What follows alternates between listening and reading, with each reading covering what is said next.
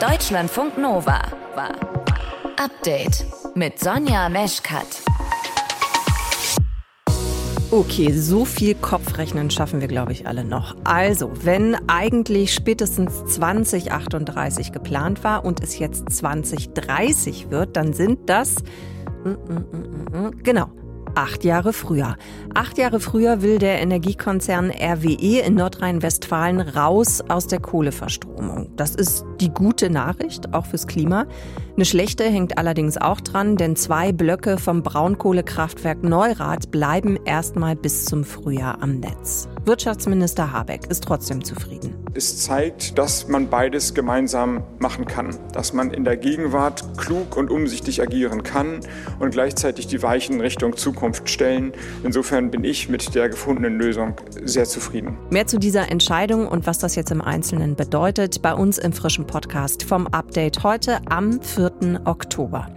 Wir sprechen außerdem wieder über die Proteste in Iran. Die gehen mittlerweile in die dritte Woche. Und das ist bemerkenswert, sagt unsere Korrespondentin Karin Setz. Das Spannende ist eben wirklich, dass es jetzt schon so lange geht, trotz dieses massiven Widerstandes, dass eben es auch von einer breiten gesellschaftlichen Schicht getragen wird. Ja, es ist eben längst nicht mehr nur in Anführungsstrichen ein Protest der Frauen. Mehr zur aktuellen Lage und was der iranische Machthaber Khamenei zum Kopftuch gesagt gesagt hat, das erfahrt ihr gleich. Ihr hört zu, das ist schön. Deutschlandfunk Nova. Wann steigt Deutschland aus der klimaschädlichen Kohleverstromung aus? Darüber wird wegen der Energiekrise durch den Ukraine-Krieg jetzt nochmal neu diskutiert. Für den Kohleabbau im Rheinischen Revier im Westen von Deutschland gibt es jetzt ein konkretes Datum. Der Energiekonzern RWE will 2030 raus aus der Kohle. Britta Wagner aus den Deutschlandfunk Nova Nachrichten. Ist das jetzt eine gute Nachricht fürs Klima? Äh, muss man sagen, da gibt es ein klares Jein. Äh, denn diese Einigung zwischen RWE, dem Bundeswirtschaftsministerium und dem NRW-Landesministerium für Wirtschaft bringt heute gute und schlechte Nachrichten für alle Gegnerinnen und Gegner von Kohleenergie.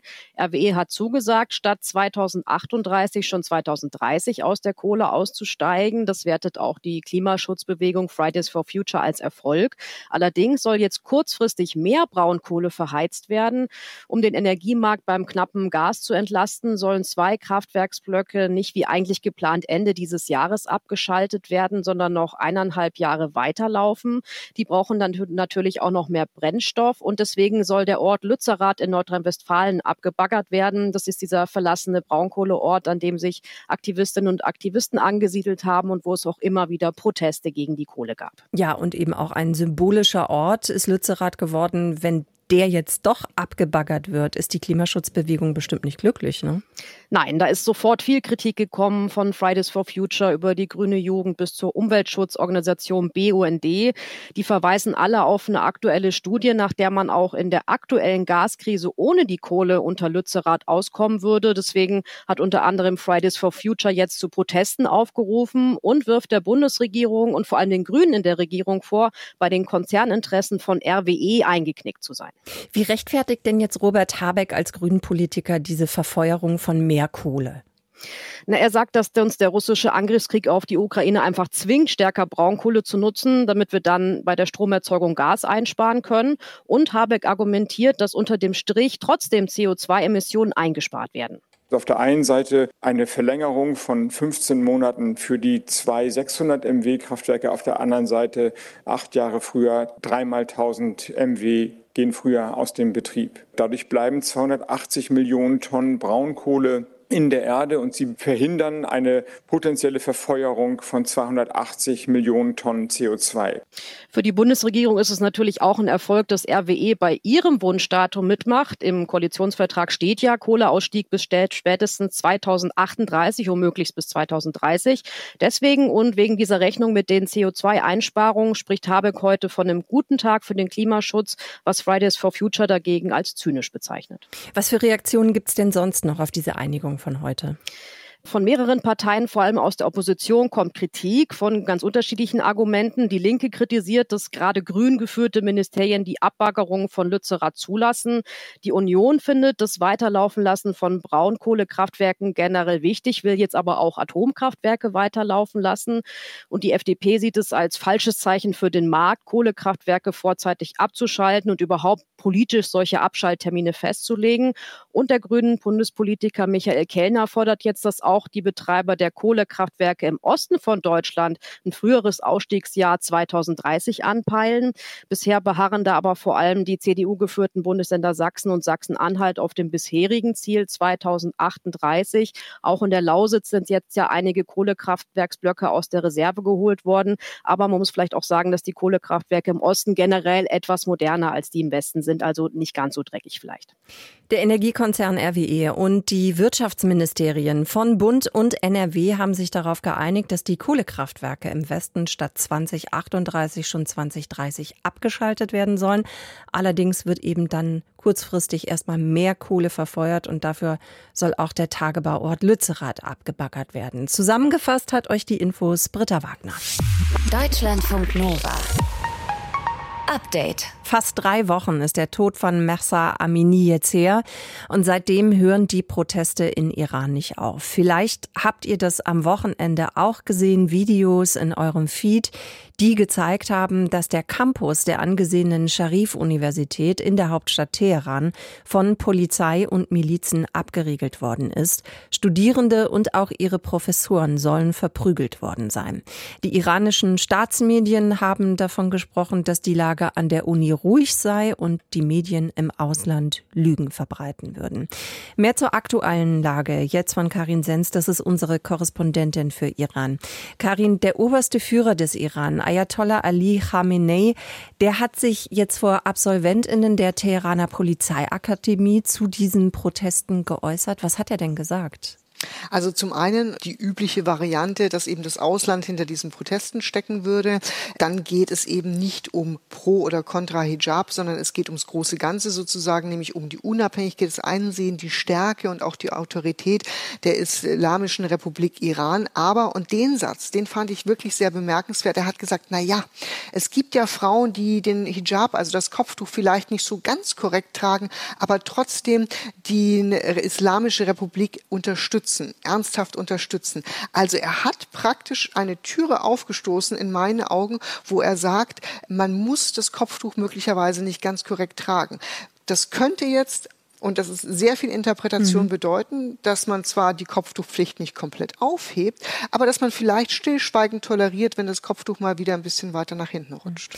Ist denn bei dieser Rede auch klar geworden, wie die iranischen Autoritäten mit den Protestierenden umgehen werden? Also ich glaube, da braucht man die Rede nicht dazu, sondern man kann das ja jeden Tag in diesen unzähligen Videos im Internet sehen, die natürlich für uns schwer verifizierbar sind, aber sich mit vielem decken, was wir eben auch aus dem Land selber von unseren Quellen hören, nämlich dass sie mit aller Härte gegen die Demonstranten vorgehen. Wir sehen beispielsweise auch an dieser Sharif-Universität in Teheran Jagdszenen. Es gibt auch auf den Straßen Szenen, Szenen, wo angeblich auch mit scharfer Munition geschossen wird, wo eben Menschen auch verprügelt werden, die schon am Boden liegen, auf die eingetreten wird. Dieses Regime versucht praktisch mit aller Macht eben auch an der Macht zu bleiben, was nicht so wie es in Deutschland, dass man einfach dann abtritt nach der Wahl und sozusagen in Ruhestand geht.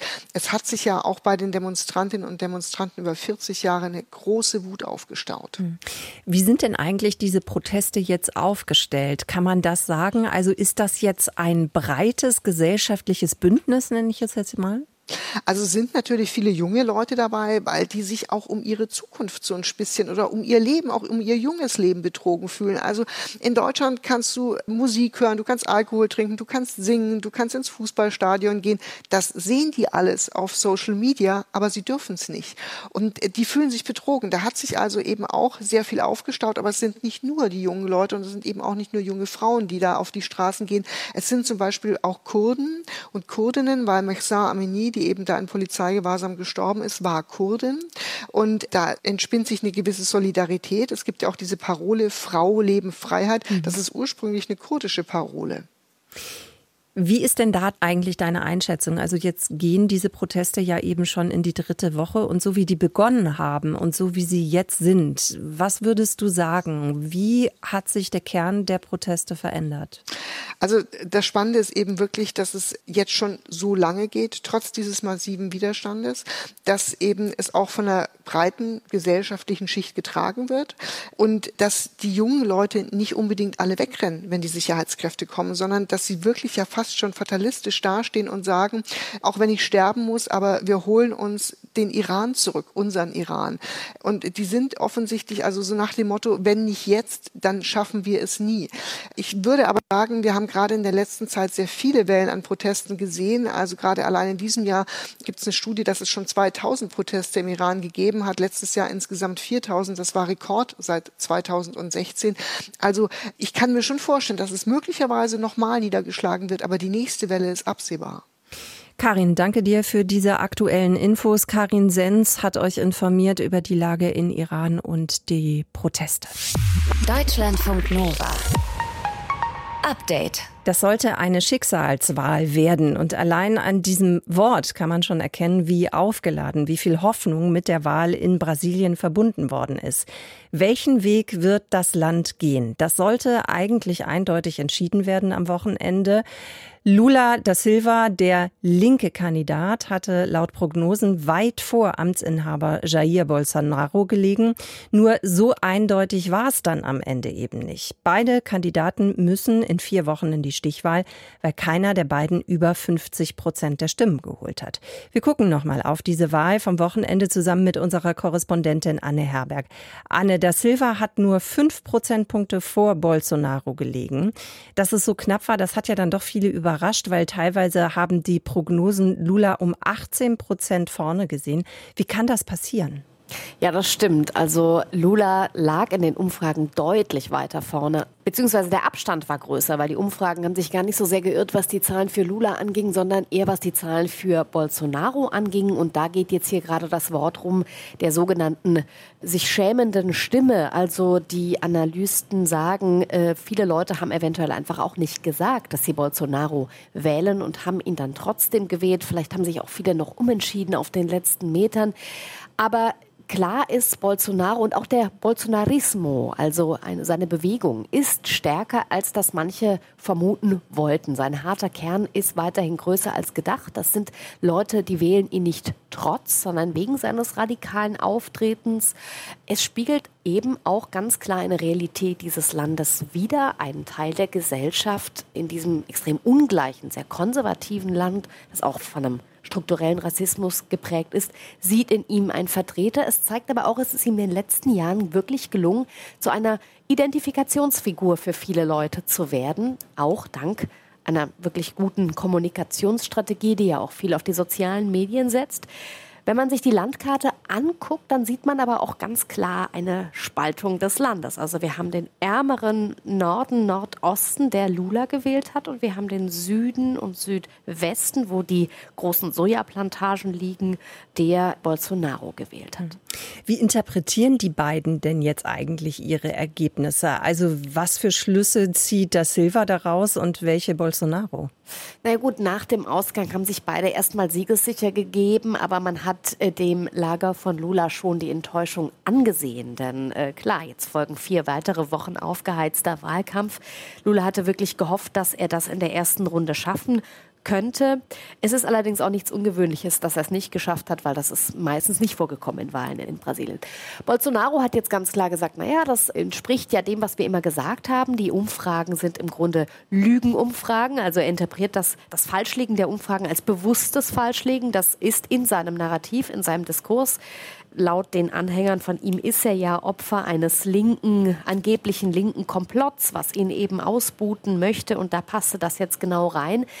Er hat gleichzeitig so ein bisschen moderater sich gegeben nach der Wahl und versucht, in Richtung der Wähler zu punkten, die so traditionell eher dem Lula-Lager äh, zuzuordnen sind und hat jetzt heute auch nochmal die Sozialhilfen verfrüht, also angekündigt zu werden, verfrüht ausgezahlt. Das heißt, er versucht, Stimmen zu holen in einem Lager von Leuten, die eher eben leiden unter der aktuellen Wirtschaftskrise und eher Lula gewählt haben.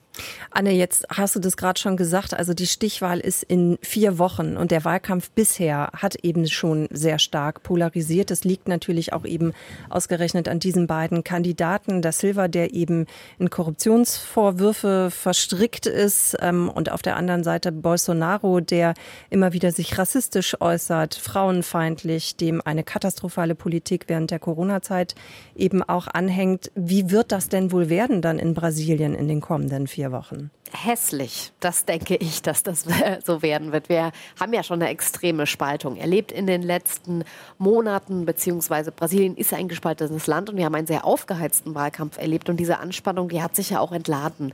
Äh, sei es in verbalen Streitigkeiten, aber eben auch in Übergriffen. Es gab ja sogar drei tödliche Angriffe hier nach politischen Streitigkeiten. Alle Beobachter gehen davon aus, dass diese Anspannung bleibt und sich sogar noch steigert und natürlich gerade gerade auch in den sozialen Medien die Attacken dann noch zunehmen. Anne, danke dir für die Infos. Es ist gewählt worden in Brasilien, das haben wir schon mitbekommen. Es steht also eine Stichwahl an. Wie anstrengend das noch werden wird, Anne Herberg, mit den auch aktuellen Infos aus Brasilien. Deutschlandfunk Nova. Update. Okay, ähm, das, was ich euch jetzt erzähle, das ist natürlich nicht ganz uneigennützig. Ne? Also, Nova ist ein digitales Programm, das wisst ihr selbstverständlich, denn entweder hört ihr uns übers Handy oder über einen Rechner oder über DAB oder DAB Plus. Ihr hört unsere Podcasts, das ist natürlich sehr schön, denn dann kann ich und alle anderen, die hier arbeiten, wir können dann hoffentlich unseren Job noch eine Weile weitermachen. Viele Jobs werden aber auch wegfallen. Fast jeder fünfte Arbeitsplatz ist allein in Deutschland wegen der Digitalisierung in Gefahr. Viele Routinetätigkeiten in der Industrie zum Beispiel.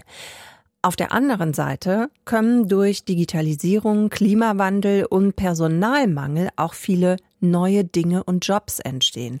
Was da am wichtigsten sein könnte, Nova-Reporter Matthias von Lieben mit einem Blick in die Zukunft. Eine WDR-Doku über die Zukunft der Arbeit, die hat echtes Gruselpotenzial. Da ist diese Angst, dass solch eine Hightech-Blechdose uns morgen den Job wegnehmen könnte. Die Angst, dass Arbeit in Zukunft nur noch von Maschinen erledigt wird. Es gab lange Zeit Überlegungen, ganze Fabriken zu automatisieren, alle Menschen raus. Aktuell werden weltweit noch mehr als zwei Drittel aller Arbeitsstunden von Menschen geleistet. Das hat das Center for the New Economy and Society berechnet. In zwei Jahren allerdings sollen Roboter, Maschinen und Algorithmen uns schon überholt haben. Heißt, dann schaffen die mehr als die Hälfte der Arbeit weg. Und allein in Deutschland werden bis 2030 laut Boston Consulting Group 1,6 Millionen Menschen ihren Job verlieren, wegen Automatisierung. Das ist natürlich eine eh und je Angst, dass Berufe verschwinden werden und alle arbeitslos werden. Sagt der österreichische Trend- und Zukunftsforscher Tristan Horks. Also das halte ich für eine Illusion, dass Berufe verschwinden, sondern sie wandeln sich.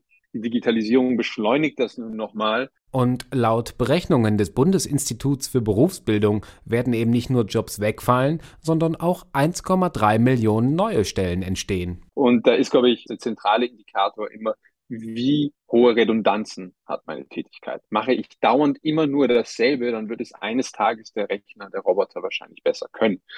Ist mein Beruf auf Kreativität fokussiert oder auf Zwischenmenschlichkeit, Empathie, das, was die Roboter nicht können, dann ist man da relativ sicher. Neue oder mehr Jobs werden deswegen zum Beispiel im Bereich der kulturellen und sozialen Dienstleistungen entstehen, sagt auch Katharina Dengler, die zur Zukunft von Jobs forscht am Institut für Arbeitsmarkt und Berufsforschung. Da sind zum Beispiel dann die Erzieher enthalten oder die Erzieherinnen enthalten, die eben sehr schlecht durch eine Technologie ersetzt werden können, ne? weil dort einfach ja viele soziale, kreative Kompetenzen zum Beispiel gefragt sind und da tun sich Maschinen einfach schwer. Auch im Gesundheitssektor wird es viel Bedarf geben. Der Pflegebedarf, der wird zum Beispiel riesig sein. Bis 2030 fehlen allein dort 500.000 Vollzeitkräfte.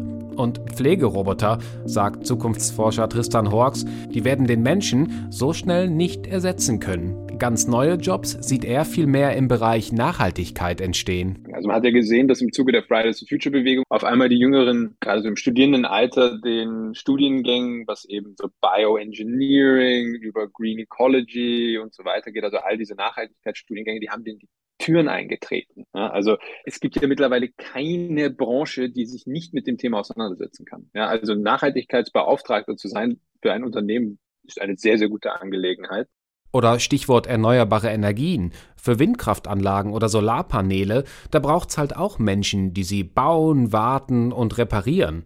Das Amt für Arbeitsmarktstatistik in den USA sieht diesen Beruf sogar als den Job, der in den nächsten zehn Jahren am stärksten nachgefragt wird. Im Gegensatz zu manchen Jobs in der Landwirtschaft. Ganz viele der Bereiche der, wenn man so will, industriellen Ernährungserzeugung sind natürlich prädestiniert, um von Robotern übernommen zu werden.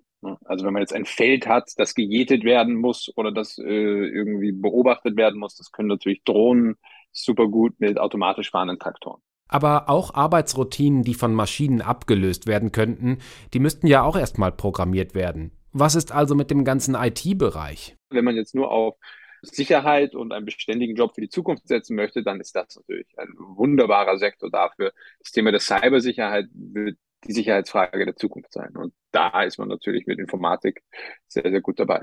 Auch für Quereinsteiger könnte der Markt interessant sein, sagt Hawks.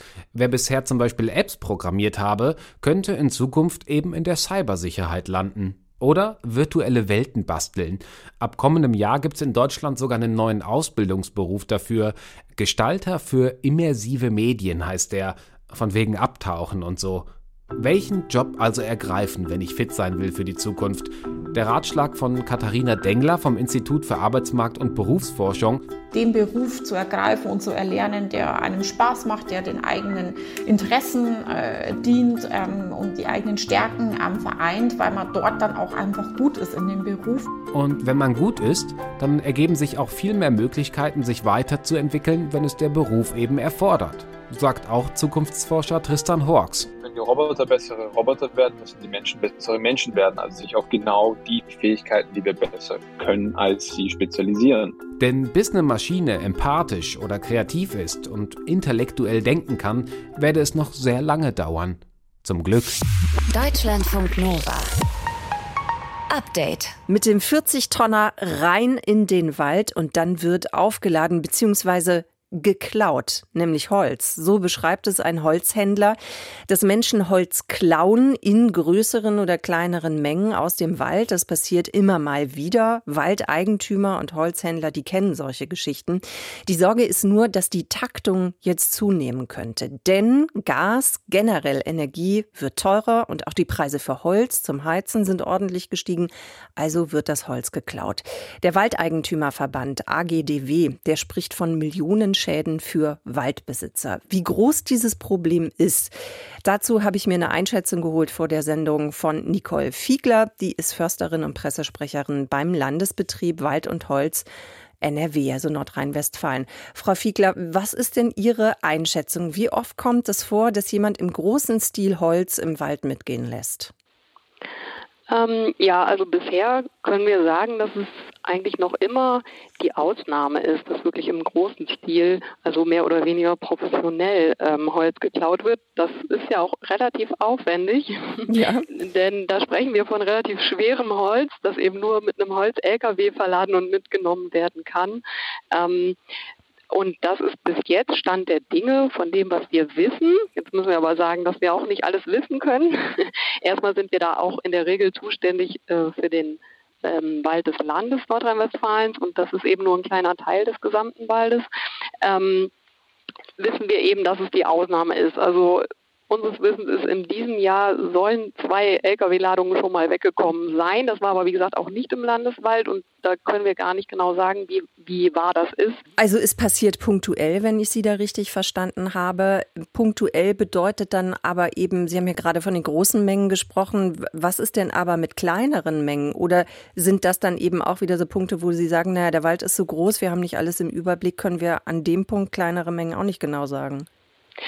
Naja, wir können schon sagen, dass unsere Kollegen jetzt auch, also regional sehr unterschiedlich, aber es gab offenbar jetzt einige Vorkommnisse, teilweise im Ballungsraum, teilweise aber auch im ländlichen Raum, also ganz verstreut, Niederrhein, Sauerland, Köln, Bonner Raum, dass Leute ähm, ja auf eigene Faust einfach mal losgegangen sind und nicht überlegt haben, na gut, das Holz, das da so herumliegt auf dem Waldboden, Das merkt auch keiner, wenn ich das mal eben mitnehme und stört bestimmt auch keinen.